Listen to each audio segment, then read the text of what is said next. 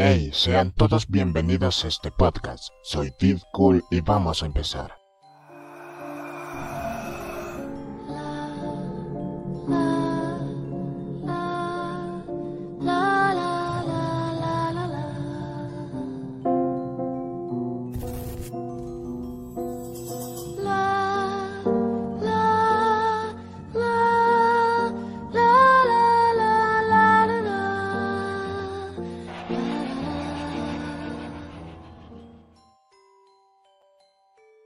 Cobalto 60.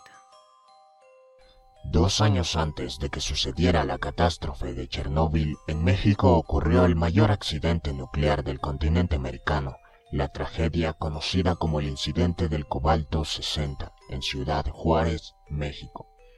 El origen fue en una bodega del hospital privado Centro Médico de Especialidades. En 1977 y sin los permisos necesarios, el doctor Abelardo Lemus y sus socios del hospital privado compraron una máquina de radioterapia equipada con una bomba de cobalto 60 por 16 mil dólares. El cobalto 60 es un hisopo radioactivo sintético que emite rayos gamma utilizado para tratar a pacientes con cáncer. Por falta de personal, la máquina fue abandonada en un almacén durante seis años, hasta que el 6 de diciembre de 1983, Vicente Sotelo Alardín, trabajador de mantenimiento del hospital, y su amigo Ricardo Hernández decidieron venderla como chatarra. Los dos hombres desmontaron el armazón metálico de unos 100 kilos y perforaron el corazón de la bomba de cobalto un cilindro que contenía el material radioactivo, seis mil balines de un milímetro de diámetro. Una vez desvalijada la máquina, Vicente y Ricardo la subieron a una camioneta y la llevaron hasta el Yonke Fénix. El Yonke Fénix es un depósito de chatarra donde les pagaron 1.500 pesos por todo eso. En el camino al desguazadero, la camioneta fue desperdigando el material radioactivo por toda la ciudad. El cobalto 60 se mezcló con el resto de la chatarra del Yonke Fénix y se vendió a varias empresas fundidoras de la zona, entre ellas Aceros de Chihuahua S.A.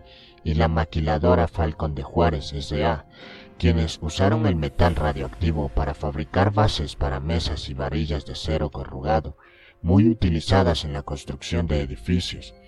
Todo este material, unas 6.000 toneladas, se distribuyó a más de la mitad de estados del país y se exportó a Estados Unidos.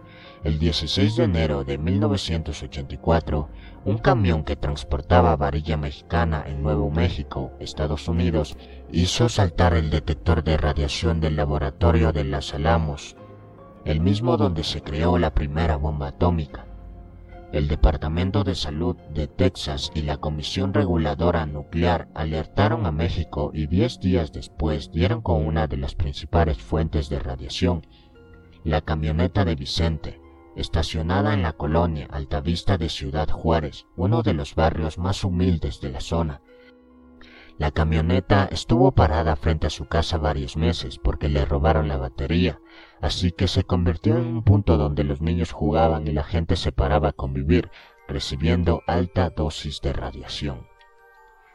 Los medidores detectaron que la camioneta arrojaba en algunas partes la radiación equivalente a 20.000 radiografías.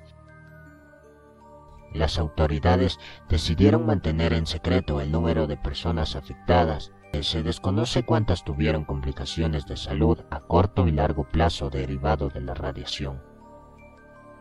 Steve